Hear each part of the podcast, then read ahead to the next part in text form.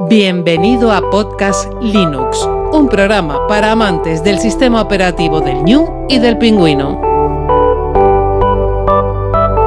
Podcast Linux, el espacio sonoro para disfrutar del software libre.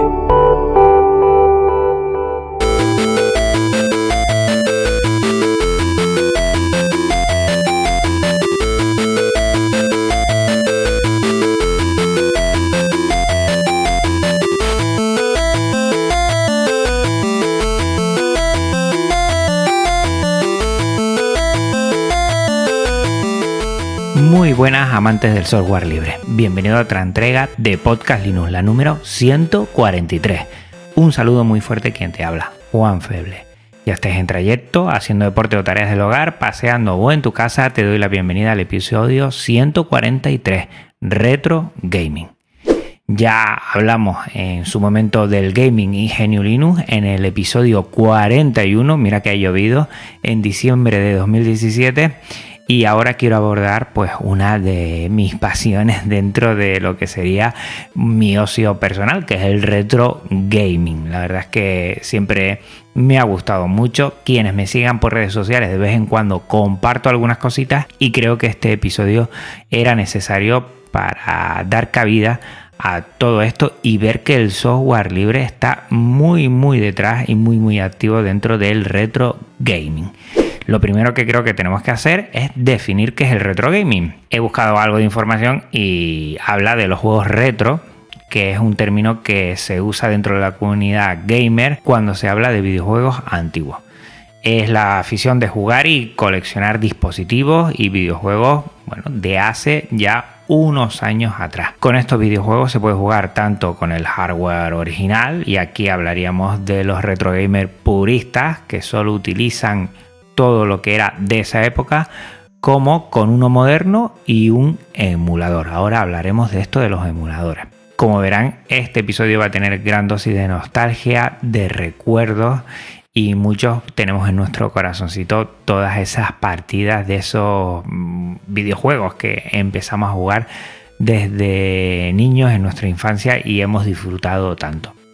Plataformas, pues bueno, hay muchísimas, ¿no? Si miramos atrás, pues si tuviste una consola, si tuviste un ordenador, pues ahí eh, pues había muchas plataformas. Seguro que habían antes, ¿no? Pero yo empezaría a hablar de los Atari, ¿no? El 2600, el 7800, el IN, el ST.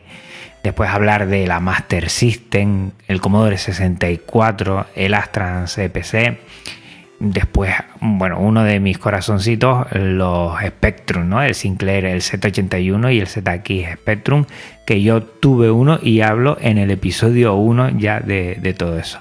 Las recreativas, cuánto tiempo pasamos en esos salones recreativos y, y, con esas mames, ¿no? Esas recreativas que podemos jugar ahora mismo en tu dispositivo preferido y que son una pasada los Game Watch de Nintendo. Esa fue la primera consolita que yo tuve que en mi primera comunión me regalaron lo que fue el Donkey Kong y después conseguí el Donkey Kong 2. Tuve esas dos primeras, la verdad las perdí una pena porque ahora valen mucha pasta y la verdad que, que, son interesantes, pero que puedo jugar a ella. He jugado a ella y emulado y la verdad Evidentemente no es igual la experiencia, pero se acerca bastante. Y después de Nintendo, pues, bueno, todas las que hay, ¿no? La Game Boy, Game Boy Color, Advance, la Nintendo NES, la Super Nintendo, Nintendo 64. Seguro que si te gusta mucho esto del retro gaming, pues has jugado en tu infancia, en tu adolescencia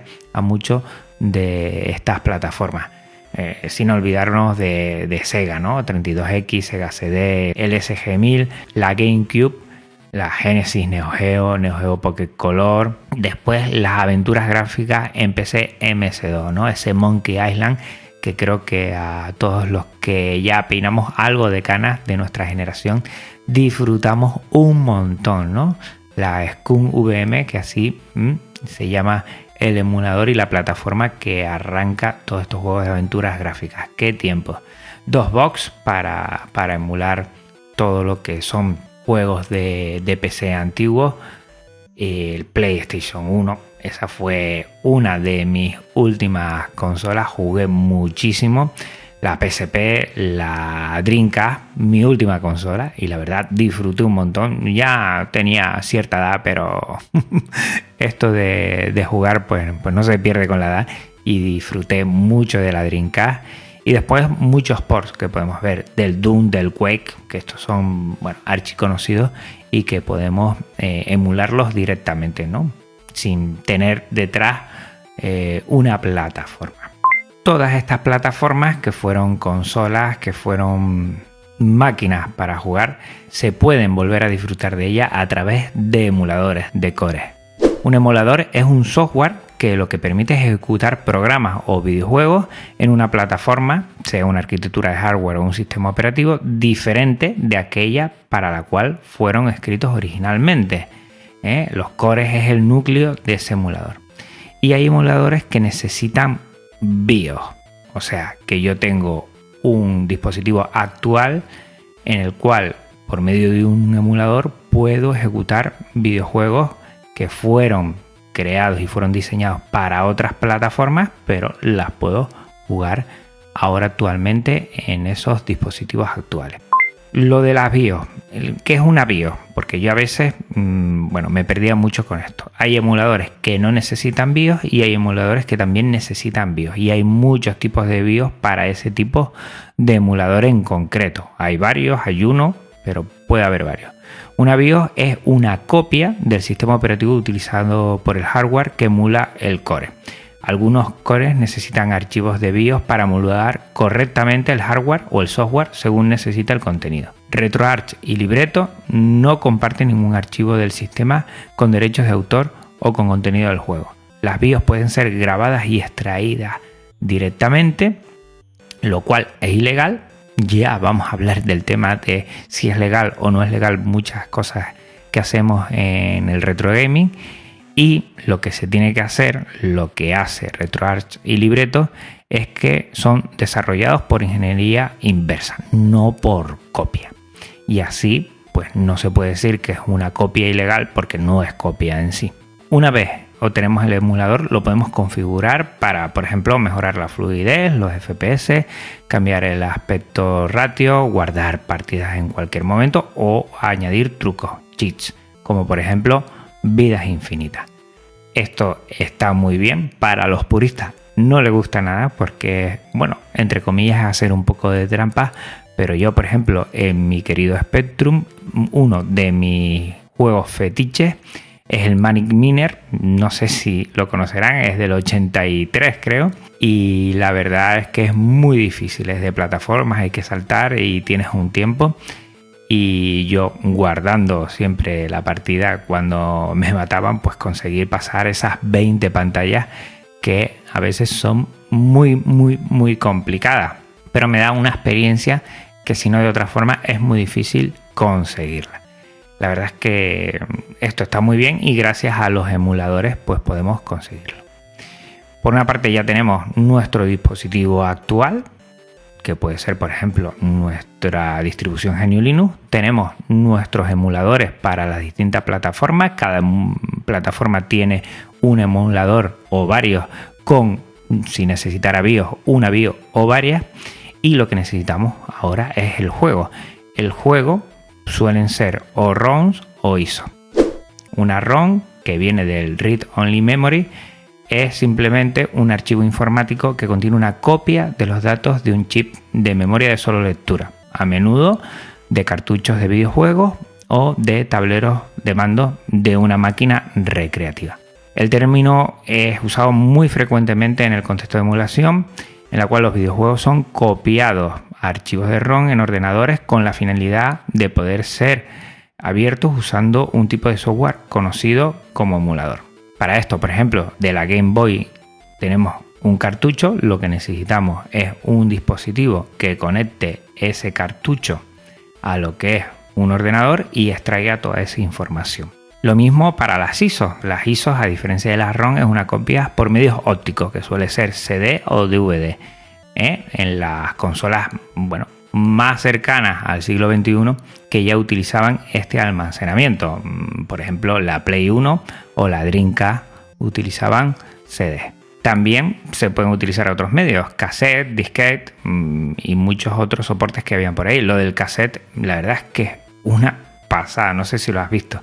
El cassette lo que hacían era copiar directamente, como por ejemplo Audacity, que se puede hacer todo lo que eran los sonidos. No sé si has tenido un Spectrum, porque la verdad es que es muy llamativo el sonido. Esa grabación de sonido se guardaba como un fichero de audio y después se pasaba por una aplicación para que lo pasara, mm, pues dependiendo de la tonalidad y de todo esto, pues se pasaba a lo que es ya un archivo digital y por ahí podías ya sacar el juego. Súper interesante, la verdad que a mí me llama siempre la atención y no sabía cómo se podía pasar de una cinta, pues, pues ahí a ver en el Spectrum eh, o un programa o un juego, una pasada. Y siempre me acordaré, seguro que sonríes si te ha pasado, lo de mover el tornillito con ese pequeño destornillador de estrella y hacías lo moverlo para que pudiera eh, al final cargar el juego. ¿eh? Podías pasar 10 minutos esperando a que se cargase el juego y al final te daba error y bueno, tenías que empezar de nuevo. Era una pasada. Algunas veces pues empezamos a cargar el juego, nos poníamos a merendar y después ya veníamos y todavía no había terminado de cargar el juego.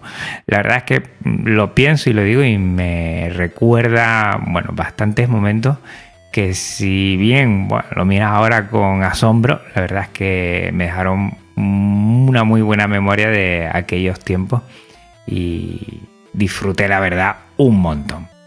Bueno, ya tenemos la ROM, tenemos los emuladores, ya podemos empezar en nuestro dispositivo actual a disfrutar de nuestros juegos y siempre nos viene la pregunta, ¿es legal tener ROM e ISO?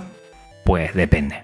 Miren, yo aquí lo que voy a hablar es de España. No sé la ley fuera en otros países si se rige de la misma forma. Aquí tenemos una ley de propiedad intelectual del año 1996 y en el artículo 31 pues habla, habla de eso. Para yo tener una ROM, para que sea legal, porque puedes tener una ROM y ser legal, se tiene que dar varias circunstancias. Primero, tener el juego en propiedad obligatorio. Si no lo tienes, toda la ROM que te ha descargado, pues no, no sirve. Segundo, realizar una copia personal por ti mismo y utilizarla solo para ti. No la puedes ni ceder, ni la copia que tengas puede ser de otra persona. O sea que descargarse de internet tampoco vale. Y después, bueno, unido con esto, hay que respetar todos los canales de distribución legales. Nunca descargas de tercero. O sea que en ese sentido no hay nada que hacer. Y nunca, nunca, nunca para uso lucrativo, siempre para uso personal. Teniendo en cuenta todo esto, lo único que puedes hacer es, teniendo tus propios CDs, propios cartuchos, pues tú mismo tienes que extraerlo a tu ordenador, tú mismo tienes que generar ese archivo, esa ROM, esa ISO, y solo podría ser para tu uso personal. Para extraer los juegos necesitamos lectores grabadores compatibles con el cartucho, con el disquete, con el CD, el DVD y eh, programas que los traigan y digitalicen esa información en un archivo. Eh, repito, lo de los cassettes es sorprendente. Si puedes, busca en DataGo cómo se hace porque es una pasada. Graban el sonido, lo visto grabar en Audacity y pasan el archivo de audio por un programa para que lo transforme en un punto ZX o punto TAP, que son los dos archivos para poder um, bueno, jugar en emuladores del el espectro.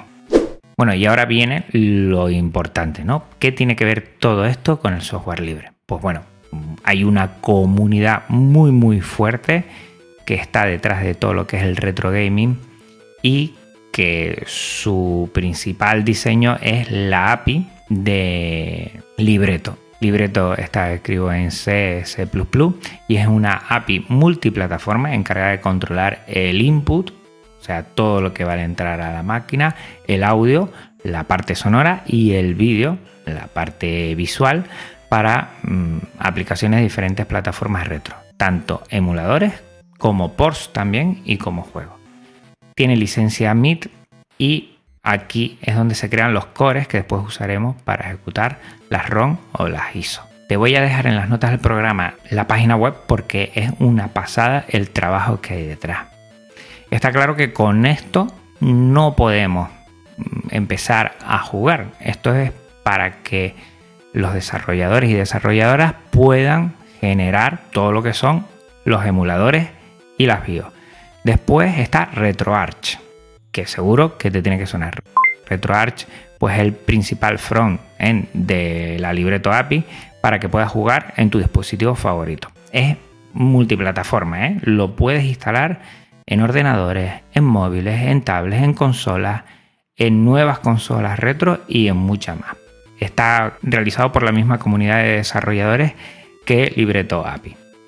Mm, personalmente creo que es un poco complicado de configurar al principio, aunque después te haces a la idea enseguida. Si ves algún manual o videotutorial, la verdad que, después es más sencillo de lo que parece al principio, pero mm, cuesta. ¿eh? Tiene la comodidad de que actualiza rápidamente online, o sea, todos los emuladores y las BIOS se actualizan mm, nada más encender y darle a actualizar.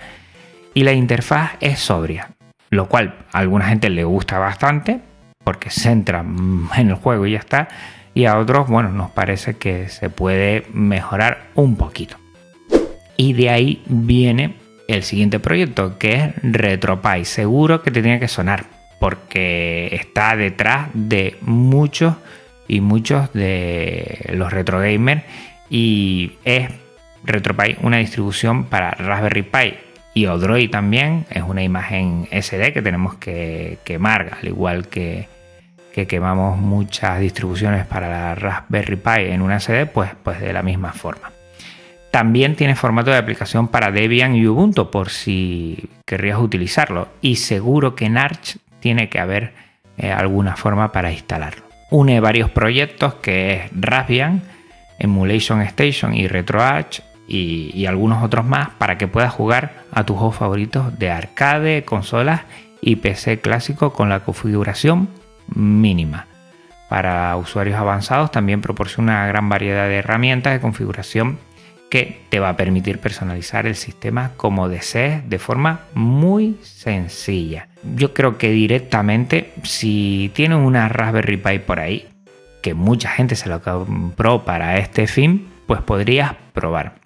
Si no, si tienes alguna derivada de Debian ¿eh? o tienes Ubuntu, yo creo que también lo podrías probar. RetroPie sería para mí una de las primeras posibilidades que le daría a tu distribución de GNU Linux.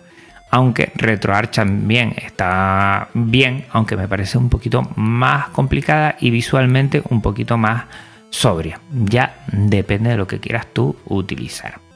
También hay muchísimos más proyectos que unifican todos los emuladores para que puedas jugarlos y toda la configuración de muchos mandos que puedes también jugar con ellos. Y entre ellos te pongo varios. Está Batosera y también está Laca. Bueno, aquí tenemos una infinidad de posibilidades.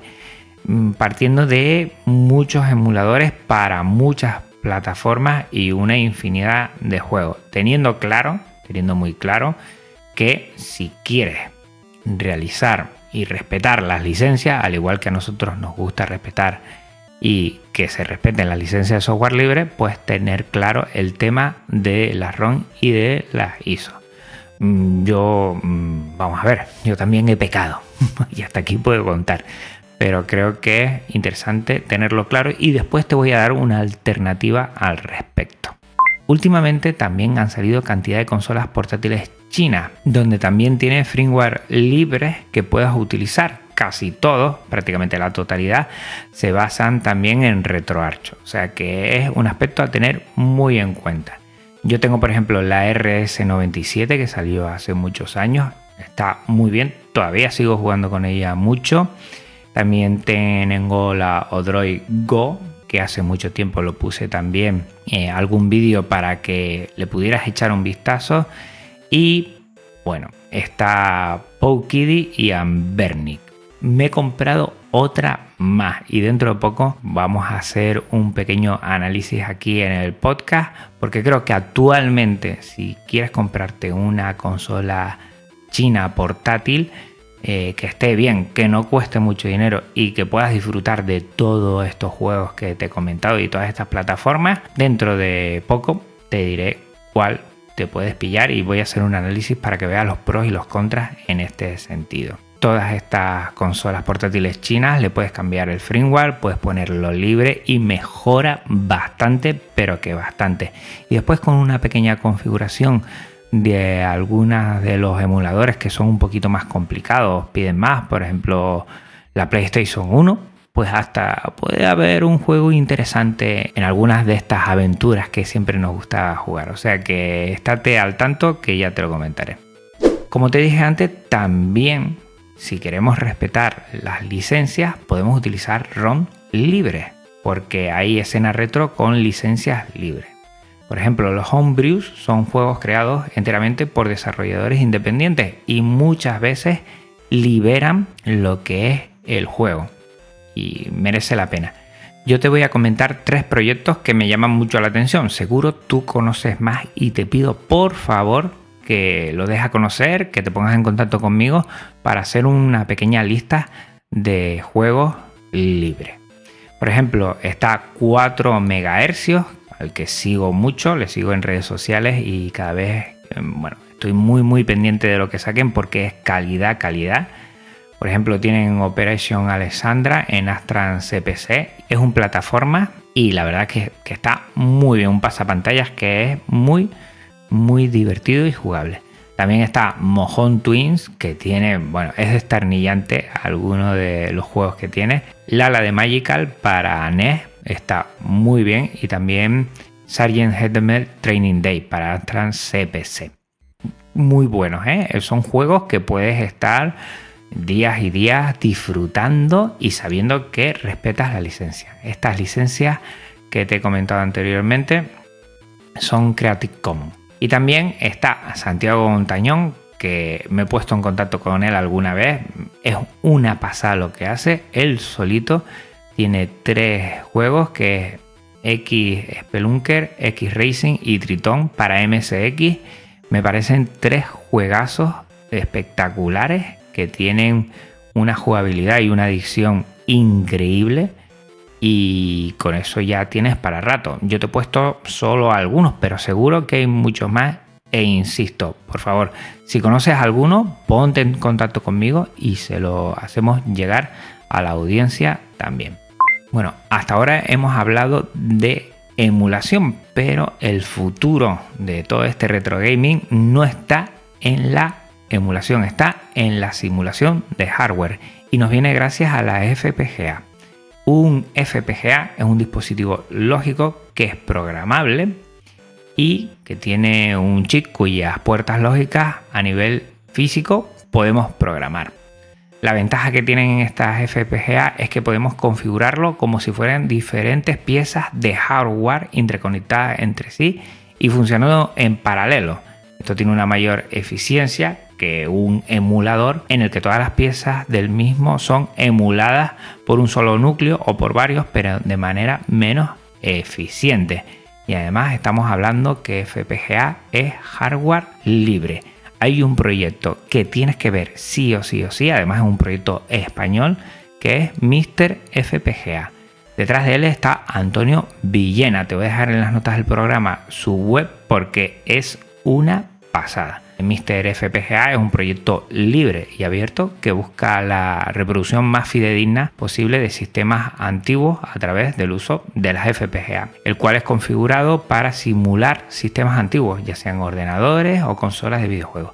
Para ello, la comunidad Mister ha creado archivos que permiten configurar a la Mister FPGA para funcionar ya como diferentes sistemas de 8 y 16 bits. El tema ya de 32 y 64 se atraganta bastante, pero están trabajando mucho, mucho en ello. Además de este dispositivo, Mr. FPGA tiene muchas extensiones que te invito a ver para conectar, por ejemplo, mandos originales o para mm, tener salidas eh, especiales a otro tipo de conexiones. Es una pasada y la verdad merece mucho, mucho la pena. 100% en sintonía con el software libre y el hardware libre. O sea que no te lo puedes perder. Es un futuro muy, muy prometedor. Y en el próximo episodio tendremos un Linux Conexión con Ainu, creador de la web y el canal de YouTube Mis Juegos en Linux. Escribe manuales desde 2014 y jugando en Linux desde entonces. Le apasionan los juegos retros y emuladores y siempre que puede instala Doom, eh, atención, Doom en cualquier plataforma. Tengo muchísimas ganas de tener esta charla, le sigo desde hace mucho tiempo porque me llama mucho la atención cómo exprime todas las distros GNU Linux para que podamos jugar no ya a juegos retro, sino también a juegos actuales AAA, que me parece que, es muy llamativo ¿eh? y que veamos que en Linux sí se puede. Y nada, en 15 días lo vamos a tener aquí. Va a ser una charla muy muy interesante y mil gracias Ainus porque sé que tu tiempo es muy limitado de que puedes hacer un huequito y venir aquí. Y hasta aquí el episodio de hoy. Recuerda que este episodio y todos los de Podcast Linux tienen licencia Creative Commons reconocimiento compartir igual 4.0. También toda la música es Creative Commons, pásate por las notas del programa para conocer a sus autores. Recordar a los oyentes que este podcast se aloja a su web en GitLab, un servicio libre de repositorios Git y su contenido en archive.org, archive.org, la biblioteca digital libre con contenido Creative Commons. Si quieres contactar conmigo, no dudes en hacerlo, me vas a hacer muy feliz. Pásate por las notas del programa para conocer dónde me puedes encontrar. Gracias, siempre lo digo, gracias por tu tiempo, escucha y atención. Hasta otra Linuxero, hasta otra Linuxero, un abrazo muy fuerte, cuídense mucho y nos vemos en 15 días otra vez aquí, en otro Podcast Linux. Chao. Podcast Linux, el espacio sonoro para disfrutar del software libre. Un programa para amantes del sistema operativo del ñu y el pingüino.